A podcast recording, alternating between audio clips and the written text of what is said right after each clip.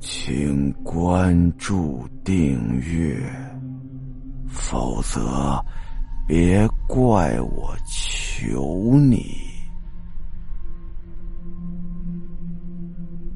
家暴。随着公交车的到站，从车上啊下来一个女孩，是圆圆。圆圆的家呢就在公交车站的旁边。圆圆刚从车上下来，准备回家，突然间呢被一个声音给叫住了。圆圆回头一看，哎呦，这不是楼上的王婶吗？王婶热情的跟圆圆打着招呼：“哎呀，圆圆呀，下班了。”工作了一天累不累呀？圆圆一看王婶啊，刚下班，不累不累。正说着话呢，圆圆再看王婶儿王婶的脸色就变了变，盯着圆圆的胳膊上的伤痕呢，就对圆圆说了：“你家那个没良心的老公还打你吗？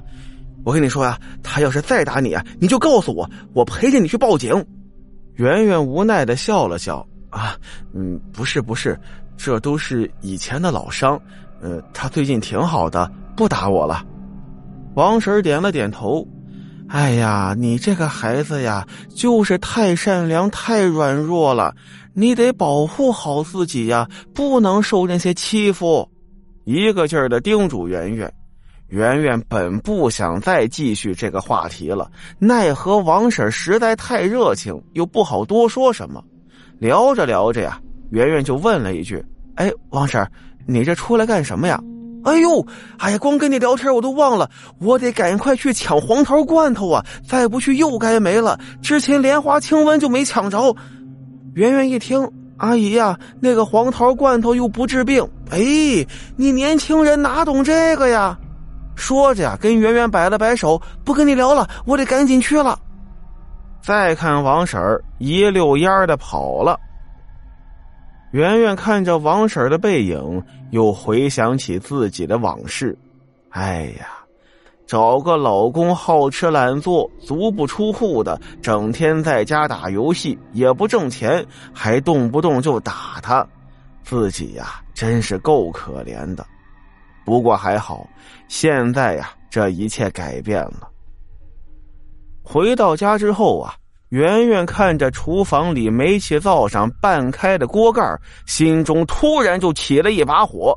眼光一扫，果然看见那个男人蜷缩在冰箱的旁边。我不是跟你说过吗？不要动我的东西！圆圆对那个男人大吼着：“这是他无法原谅的事儿。”圆圆呢，不准任何人踏进她的领地，尤其是她精心烹煮的食物，不准任何人动。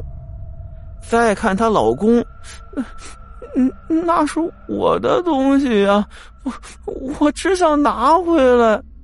老公蜷缩在一角啊，根本就没有半年多之前对圆圆又打又骂的气势了，完全跟一只受伤的小鹿似的。其实啊，他也挺后悔的。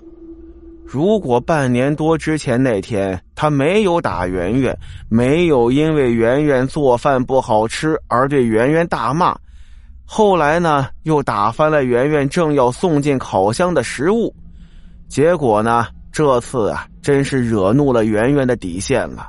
圆圆抓起了锅铲，就对着他一顿的暴打。从那天开始啊，他只敢对圆圆吼。但不敢靠近圆圆了。后来呀，他连吼都不敢了。看见圆圆呢，就跟老鼠见了猫似的，蜷缩在角落里瑟瑟的哭泣。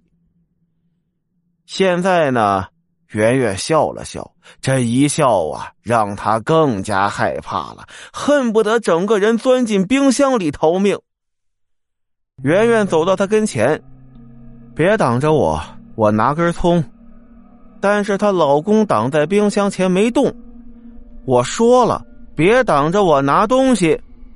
圆圆冷冷的看着他，我说一遍你听不见吗？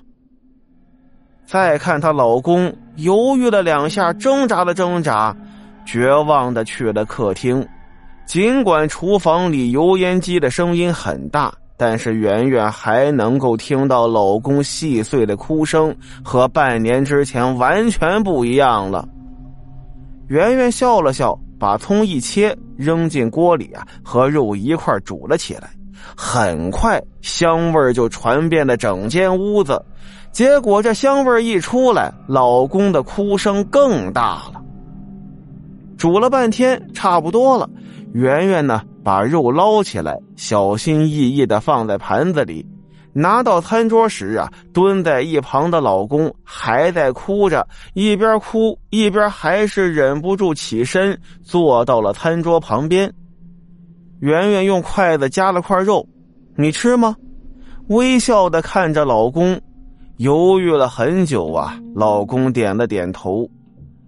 他已经习惯了。比起第一次，他又是扔东西又是尖叫。最近这段时间呢，他慢慢的接受圆圆做的饭了。我，我我知道你不会答应的，嗯，但是，老公捧着饭，一脸哀怨的看着圆圆，嗯，但是，你能把剩下的还给我吗？顺着老公的筷子的指向。圆圆看了看那块肉，笑了笑，哼，也是时候给你了。圆圆呢，从桌子底下把老公的骨灰盒拿出来了，里头的骨灰是圆圆细细磨碎的，之前呢都是被圆圆拿去炖汤，炖了好一阵没有滋味的骨头，晒干了之后又给磨成了粉。圆圆告诉老公：“这些呢，就是不能吃的部分，能吃的这半年都已经吃光了。”到了晚上，圆圆的房间里又传来了细细的哭声，她老公抱着骨灰盒。一边哭一边嘴里嘟嘟囔囔着诉说着圆圆的罪状，他怎么打死了我，怎么吃光了我的身体，如何如何的。而圆圆呢，在想着明天该吃点什么，吃了半年的肉了，也该换点清淡的了。